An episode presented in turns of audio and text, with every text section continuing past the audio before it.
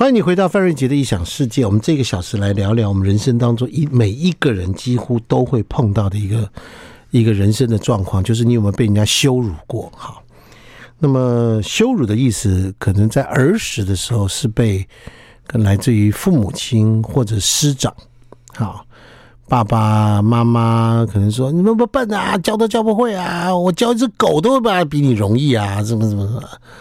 呃，我小时候在学校里面看到我们老师羞辱一个同学，按着他的头要把他压他到地上跪下来，那那个同学就抵死不从，两个人在那边跟那个好像比摔跤一样，这样摔来摔去，弄来弄去。我在小时候那个触目惊心的景象，我到现在都没有忘记啊，已经几十年过去了。我想我们生命中都会碰到一些所谓的在这个羞辱的环境里面，我们所带来的很多的一些的。这个所谓的冲击，哈，那这些事情都往往都会影响到我们生命中我们长成长以后所碰到的状况。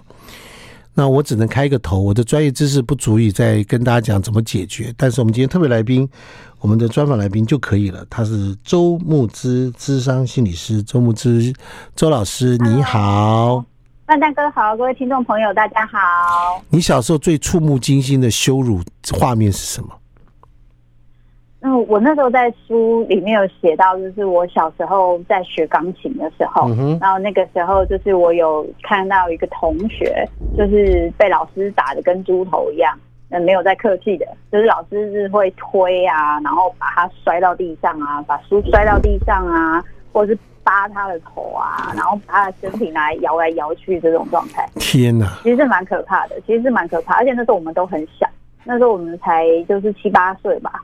自己都很小，对我我我小时候也看过这样的景象，嗯，所以看起来学校老师是不是都有一种哈，都有一种传承吗？这种我在想那个年代就是有一个困难，就是说第一个是他们对于孩子需要被尊重，然后孩子他学就是他做错事情，你可以还怎么好好跟他讲这件事情，大家是比较没有这样子的理解跟经验的。就是权威做什么都是对的的那个时候，其实是就是比较威权主义嘛，就是会比较认为是这样。对，我们后来我们后来就会轻描淡写把它归归之由就是两个字叫体罚，对不对？轻描淡写。那我小我小时候我小时候看过一个很让我触目惊心的影像，就是说呢，我在一个私立小学的这个念书的时候呢，我们老师考试考不好，让老师拿会拿藤条。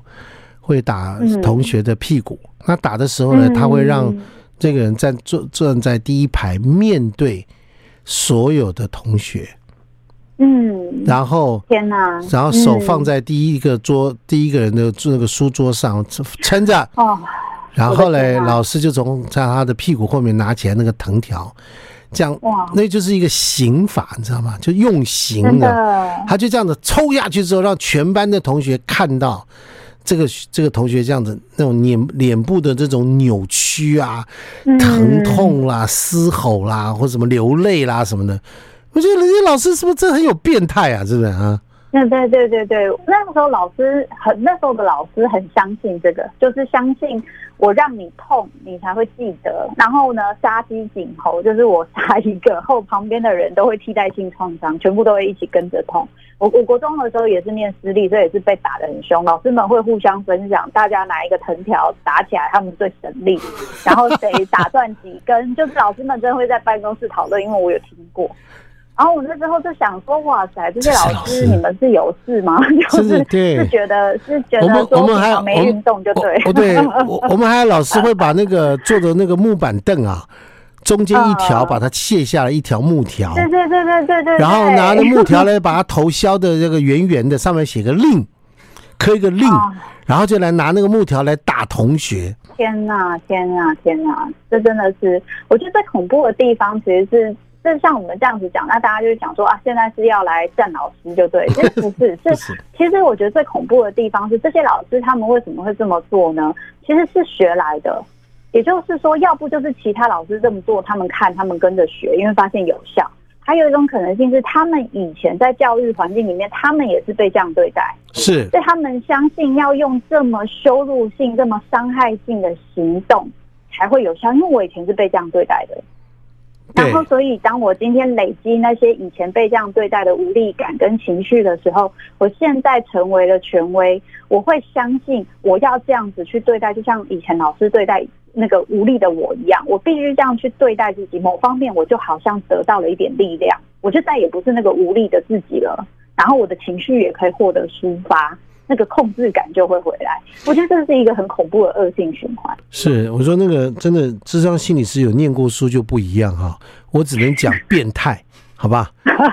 你会讲出很多什么创伤啦，这些这个这个部分。那爸爸妈妈有的时候会对小孩子，特别是家里面有些比较，呃，就是有什么优秀的哥哥姐姐。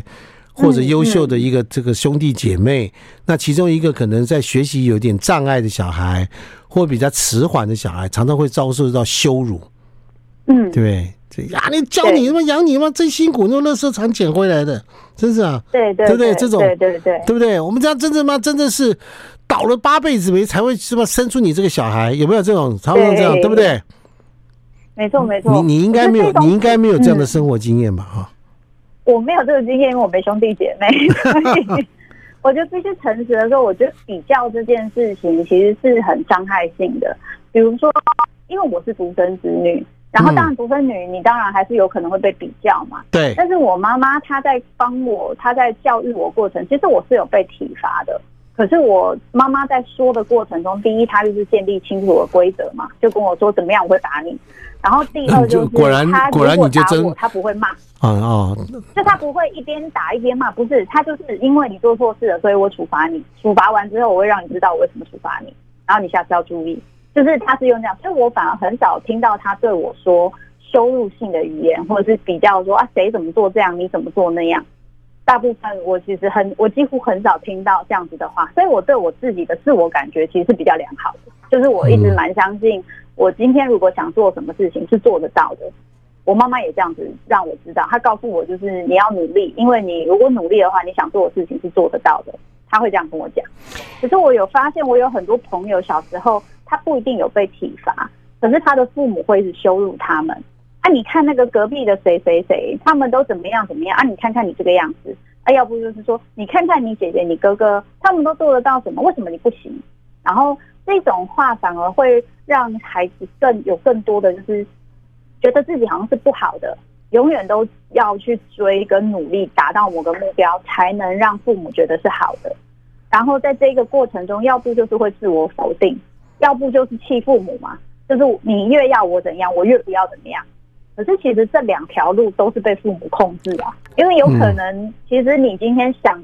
父母说一个东西好，其实有可能你也觉得好，但是你就是你越怎么讲，我就是不要去，那就叛逆，对叛逆、反抗权威等等都出来了。好，那我们先休息一下。今天我们来了了解一下，说在人生当中，如果你遭遇到童年时代，你遭遇到这样的羞辱，好，或者你长大以后在职场上求学时间在师长、父母长大以后在职场被这样的羞辱，这些东西你怎么处理？好，我们怎么去面对这些事情？特别是现在有很多人的家长，他们呃都很愿意的去倾听一些对孩子的一些这个教育的方式。那我们怎么样可以避免让孩子会遭遇到这种所谓的羞辱的创伤等等的这些的呃的一些的人生过程？好，我们休息一下。I like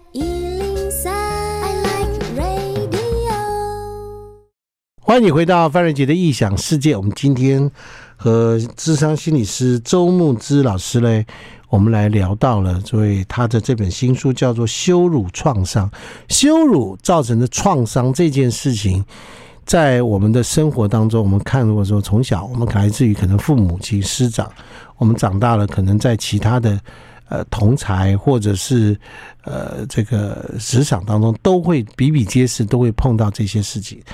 这个周老师，我们这个你在你的智商的这样的一个过程当中，哈，一定也碰过类似像这样的一个事情嘛，哈。你想象说，嗯，你的那个小时候学钢琴时候，那个同那个同学被老师打成猪头，推来推去，嗯，你在他脸上有没有看到什么？小时候看到什么表情啊？我我在那个时候觉得最可怕的地方是，后来我看那个同学他被就是就是被整个推。推到地上的时候，那个时候他脸上是没有表情的，他没有表情的，可是对他是没有表情的。那然后我记得那个没表情，真的让我印象很深刻。为什么没有表情？在我后来自己接触越来越多这样子的的经验以及这样子的心理学知识之后，我才知道那一个关掉自己的感觉，关掉自己，帮助自己。对对对，是帮助自己那个时候不要觉得痛的一个方式。因为当我今天这个环境本身不能让我控制，我没有办法控制别人不要伤害我。嗯，我唯一就是控控制我的感觉。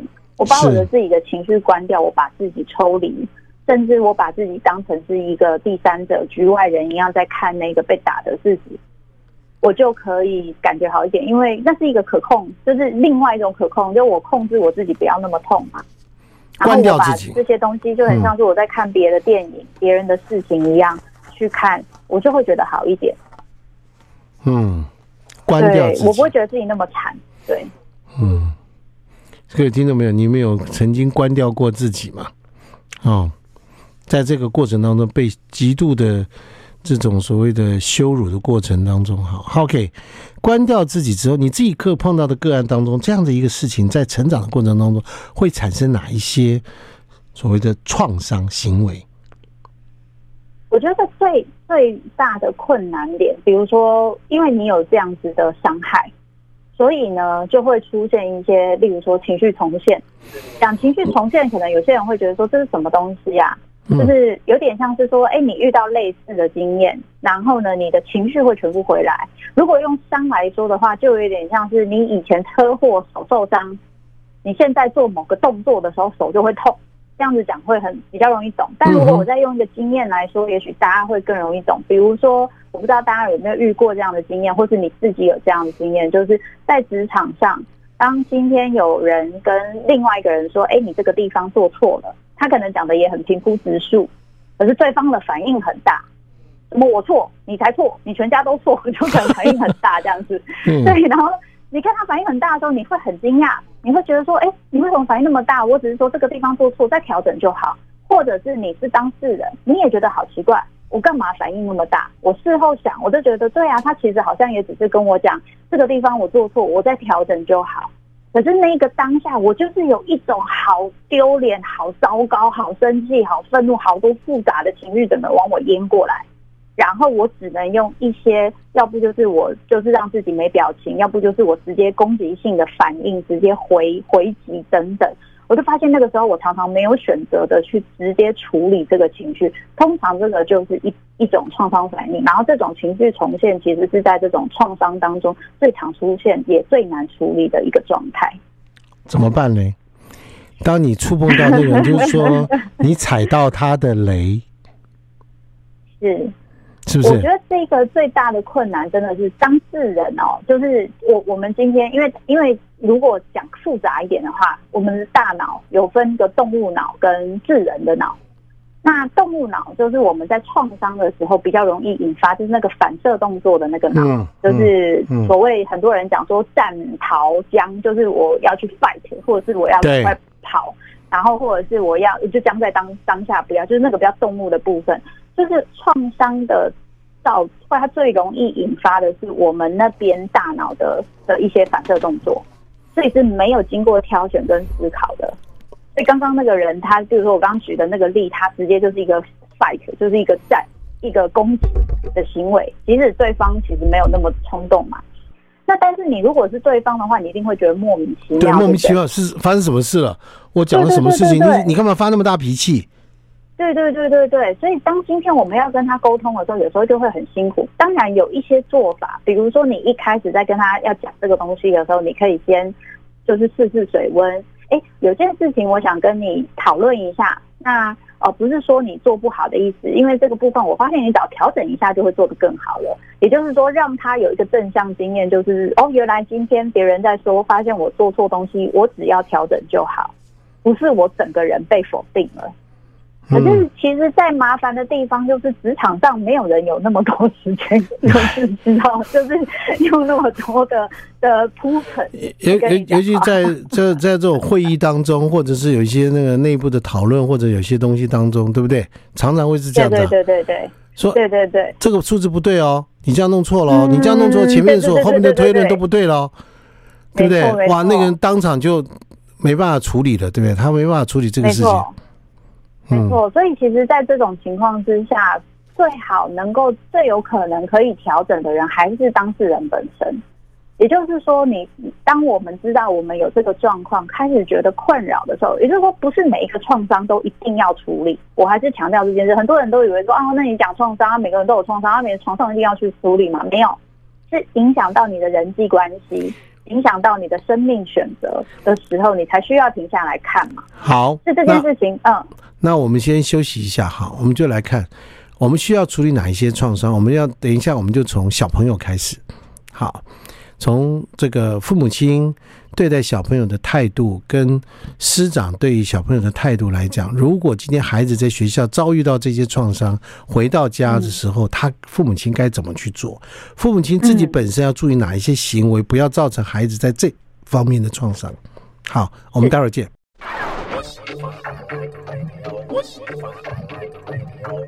欢迎你回到范瑞杰理想世界。我们今天聊到，我们生命中常常会被人家羞辱。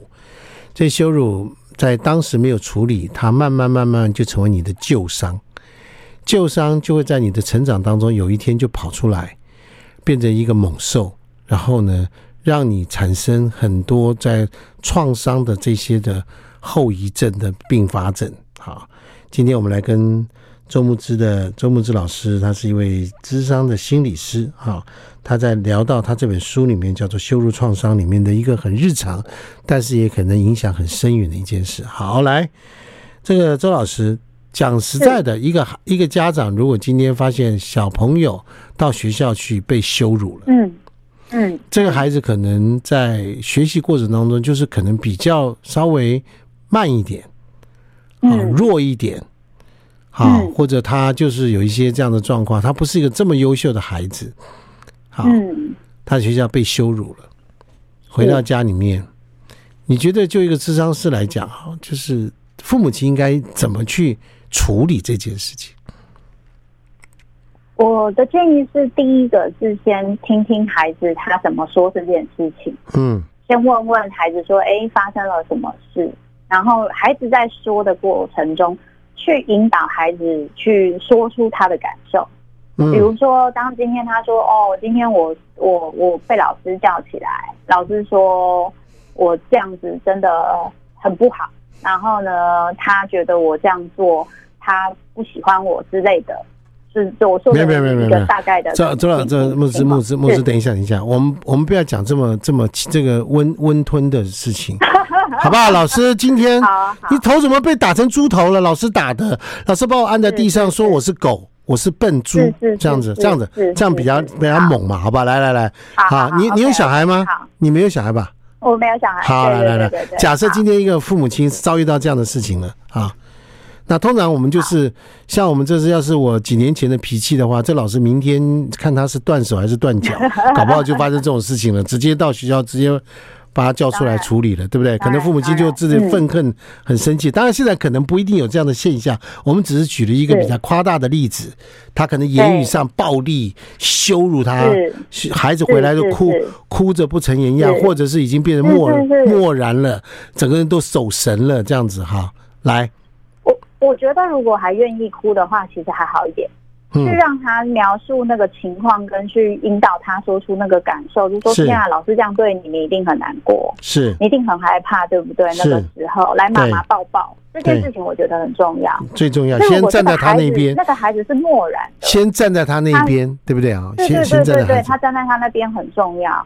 所以我孩子是漠然的，我觉得这件事情比较恐怕恐怖。就说你问孩子说：“哇，那你那个当下老师这样子对你，你一定觉得很可怕。”他就说还好啊，哇，还好啊，嗯，就是很多，特别是青少年，很多会是这个反应，还好吧？没事啦，不要翻的，别没事啦，这样就默认。我不想讲了啦，我不想讲，啦，对对，就这样，就就结束了。所以反而是遇到这个情况的时候，我觉得父母可能要多一点点的耐心。你你可以不用那个当下一定要问出什么，可是我觉得可以用文字或写信或是讯息，什么都可以。就是你可以跟他说，就是我觉得如果我是你，我在那个当下，我一定觉得很可怕，而且我一定会觉得很丢脸、很难过。我会想说，我做错了什么？为什么要被这样对待？所以妈妈或爸爸是很心疼你的。可是我知道要去说这些话，跟去回想这件事情，真的好不舒服，也好不愉快。所以我不会逼你，但是你想讲的时候，你可以来跟我说。还有，你一定要记得，爸爸妈妈永远站在你这一边。你没有做错什么事，值得被这样对待。我们一定会支持你。所以，如果你愿意跟我们讲，我们会愿意一起想办法，看看怎么解决这件事。嗯。所以，我觉得那个站在同一边，我愿意跟你一起去面对跟解决这个问题，是很重要的。对，就是我觉得，就父母来讲，站在孩子这一边，对孩子来讲是比什么都重要的一件事。不然他会觉得整个天都塌下来了，父母亲都不了解他，父母亲都跟着老师一起来骂他，说你这样就这样的，平常叫你在家里面看的，就看你个长这样样子。我们家真的不知道做什么孽，是吧？真的是，我们去验个 DNA，你到底是不是我们家生的？你看看你丢人丢死了。隔壁的那个谁？隔壁的那个，你们家那个隔壁那个周家那个叫周慕之的，你看人家多优秀啊，对不对？是不是？我觉得最困难的地方，其实是当今天这个孩子他在学校被一个权威羞辱的时候，如果父母没有真的去觉察跟意识，有时候父母以前被权威羞辱的那一个恐慌跟焦虑，就会被勾起来的，就会会勾起来。所以，所以像刚刚。范大哥在说的，就是哎，为什么父母在小孩受伤了都已经这么痛苦了，他还要这样子去骂小孩？怎么这么没有同理心？父母怎么会这么残忍？他他就是常常发生呢。对对对，他就是常常发生的。对对，但是他是焦虑，因为那个他以前觉得自己不够好，被权威羞辱了那个感觉，然后你又是我的小孩，所以我们是一体的嘛。所以你被老师羞辱，就很像我被老师羞辱一样。可是我不知道怎么处理这件事。我就把我的那个羞辱跟丢脸的感觉，再去攻击那个没有办法回击的孩子。对，因为孩子无法没觉察的话，很容易发生。你你讲了一个大重点，就是孩子因为是没有办法回击，是，所以父母亲就把垃圾倒在这个孩子上，他把他自己的焦虑，对，倒在这个孩子身上，怎么搞成这样子呢？啊，嗯，家平常叫你听老师的话，你为什么不听呢？是不是都会讲这种话，对不对？对，就会变成很自然的反应，所以我我真的强烈鼓励，如果现在有些父母听到这个节目，第一个你一定要知道，不是在怪大家，而是说，因为要觉察这件事情真的很难，所以我们现在开始听到，我们开始发现之后，在那个当下，我要怎么样先让我的情绪先平缓下来，再去跟孩子讨论这件事情，就变得很重要，很重要了，对不对？哈，对对对对对对，但是。我个人认为还是要去处理一下那个权威。对，你觉得怎么处理比较好？嗯，我老实说，就是我觉得要去请这个权威改变，本身有一定的困难度，除非今天是联合蛮大的力量，就是可能因为因为权威他可能会有个态度，就是你的小孩受不了，其他人的小孩可以接受啊。嗯，其他的小孩喜欢我这样子。对待啊，是，或者是你的小孩也没有说不行啊，是你们爸妈太宠小孩了，那他也可以有一些标签。那当然，我觉得以现在的教育环境跟体制来说，比较不是像以前这样，所以这个状况会变少。可是也不是没有，因为我还是有听到，有，对对对，我还是有听到。越严格的学校，其实这种权威的表现方式是越常见。对对对，对，我们家那个，我们家那个小朋友就是。我这个小姨子他们家小朋友，就是因为在学校里面老师对他的一些这种做法，使得妈妈最后没办法，我们只能只能帮他去转学啊，怎么没办法？是是，就是我我惹不起你，我我躲开可以吧？对不对，但是很重要的是，妈妈父母亲都是跟孩子站在同一边。对对，我觉得真的很重要，真的很重要。让小孩知道这不是他的错，不是他的错。所以我觉得在那个当下，怎么去跟小孩讨论这件事，以及尊重小孩的选择，让小孩知道他留与不留，他必须承受的代价，跟他面对的方式，他可以怎么去处理。因为老实说，在学校会遇到这个事，以后在职场也会遇到这种事。对，你如果提早知道怎么处理，好，我今天知道我留下来，我会面对什么事。可是我有好同学，他们会支持我。那我今天面对老师，他如果在找我麻烦，我可以怎么去处理呢？我跟我跟妈妈一起讨论，我跟爸爸妈妈一起讨论，哎，怎么去应对进退？哎，其实当我发现这样的应对进退有时候有效的，我对自己的自我感觉就变良好了。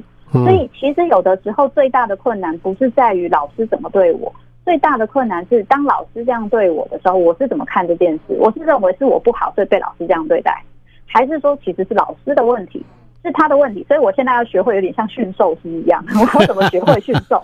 就是哎呀，老虎就是会乱咬人，猴子就是会丢香蕉，这个不是我的问题，但是我要学会怎么去跟这些人。就是互互动，让他们不要伤害我，这其实就是一个学习的过程。好，可是如果我今天做得到，就比较不会有那么大的压力。是，好，来，我们休息一下。I like 103，I like radio。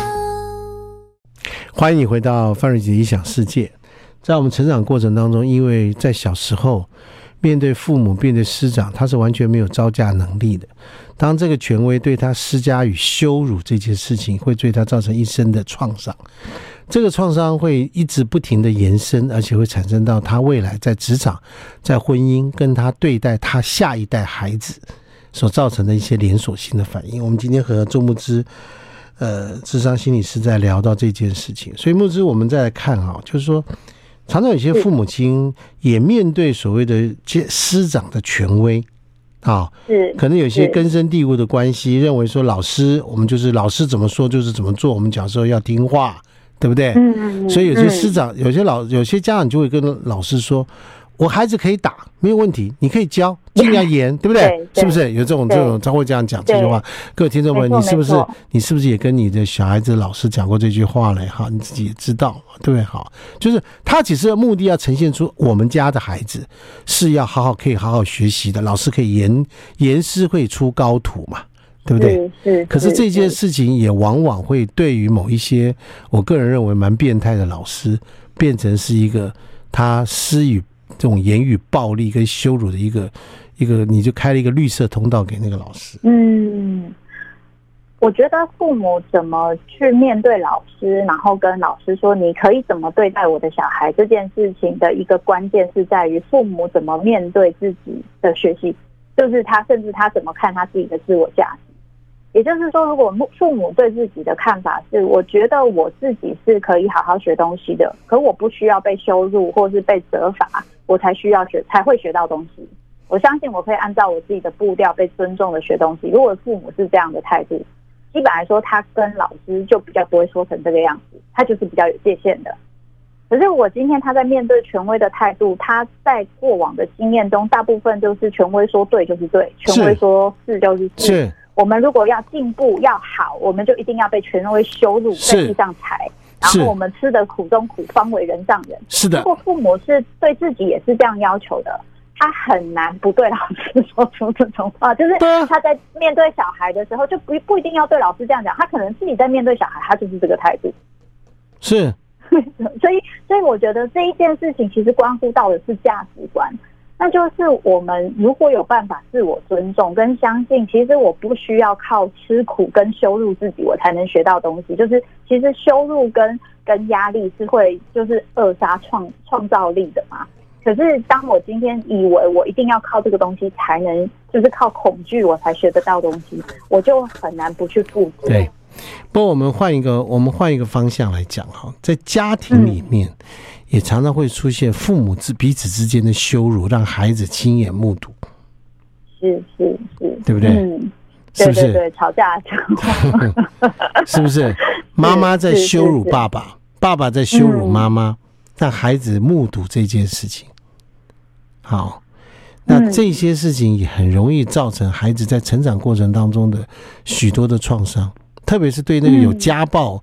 有家暴记录的家庭来讲，这个爸爸的权威无上的权威，把孩子打伤了，妈妈还要再帮他抹伤口，才说爸爸其实是爱你的，嗯、对不对？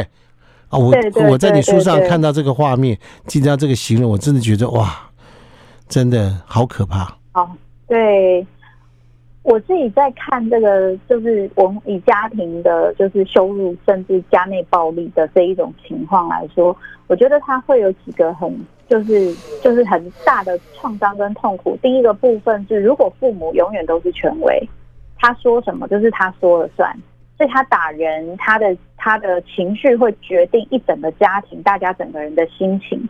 其实这对于孩子来说，真的会出现一个非常大的压力，以及他的自我意识跟自我价值会缩得非常小，因为他的生命中，他几乎没有办法去注意他的感受，他随时随地都是在注意爸爸或妈妈的感受是什么，因为他们心情不好，我就会遭殃，所以我一定要随时随地注意，就是很想很像是我随时都在看危险在哪里。所以危险一来，我马上就要准备好，不管是我让自己没感觉也好，关起来也好，戴耳机也好，甚至是去讨好他们，赶快弄水给他们喝，或是表现得很好，让他们开心。我会等于是我使出浑身解数，就是为了让他们感觉好，然后我自己的感觉就变得不重要，我自己当然就变得不重要。我觉得这是一个蛮大的伤害，的确是。是这个。我们很难去跟一个小朋友说你怎么样坚强努力，很难吧？嗯，对不对？对，对。但是我们可以跟另外一种人讲说，如果你小时候曾经碰过像这样的事情，你长大了面对到职场，你已经长大了，在职场中，在婚姻里，你可能还是会碰到类似像这样的情况，对不对？是。该怎么办？我们先休息一下，好。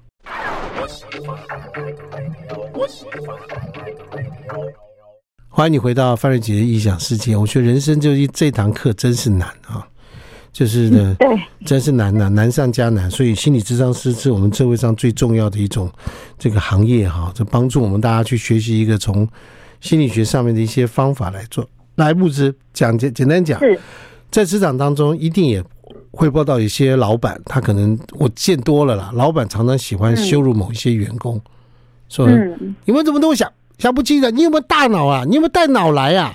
这个数字你也敢提出来啊？啊，这样的东西你到底有没有心啊？有没有用心在这？这公司到底是怎样？我们付薪水给你是怎样？是不是？对不对？当着全公司的同事面前羞辱某一个人，或者羞辱某一个这个主管或者员工或什么都有。对，那个这个事情，当这件事发生的时候，你不是又回到家跟妈妈讲没有用？嗯，是。你回去跟老老婆讲，你肯定也没有用，对不对？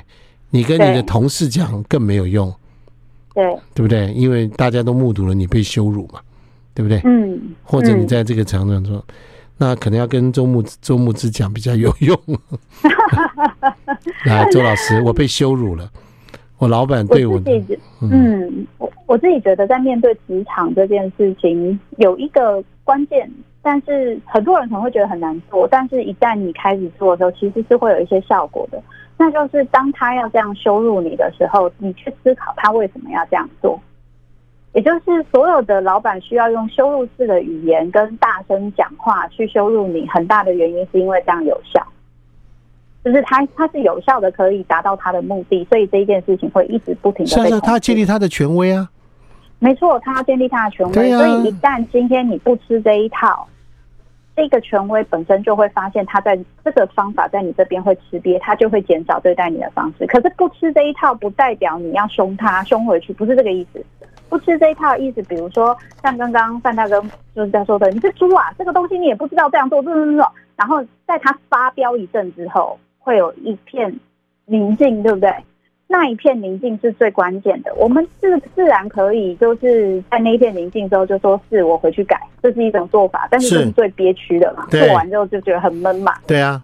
可是我的建议是在那个宁静，你可以让自己先把心情平复，因为没有人在这样子大声讲话可以很冷静的，所以大部分听到这个声音其实会很不舒服。可是你需要先提醒自己说，那是他的情绪，不是我的。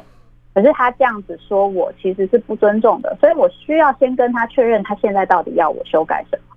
所以我的建议是在那一个当下，你可以如果是大众的会议，你可以先让自己先停个几秒之后回应他说：“所以老板，我想跟你确认一下，刚刚你说的是希望我把这个部分再修改一下。如果现在这个方式你是不满意的，所以我想请问你是希望我修改什么样的内容？”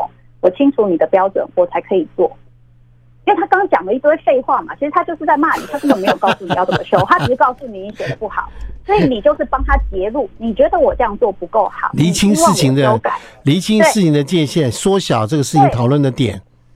没错，但是你刚刚讲那么一堆，其实没有告诉我要怎么改。我我是没有直接说你刚刚讲的都是废话而已，但我意思就是这样。所以可不可以麻烦你讲清楚？就是可以麻烦你跟我告诉我，你希望我怎么修改，我可以回去修。所以这件你的这个回复代表什么？代表你是非常跟他站在平等的位置，你没有吸收他刚刚羞辱你的那个东西，你不把他的标准当标准，你只是想要把事情做好。所以，当他发现他这个情绪不能影响你的时候，他觉得羞愧的人就会变成是他，他会觉得不可控，他的权威被冒犯，他会不舒服。可是你没有不尊重他，你也没凶他，所以他只能心里很不舒服，可他又不知道哪里不舒服。所以这样子的方式，如果做的成功的话，是比较有机会有效面对像这一种。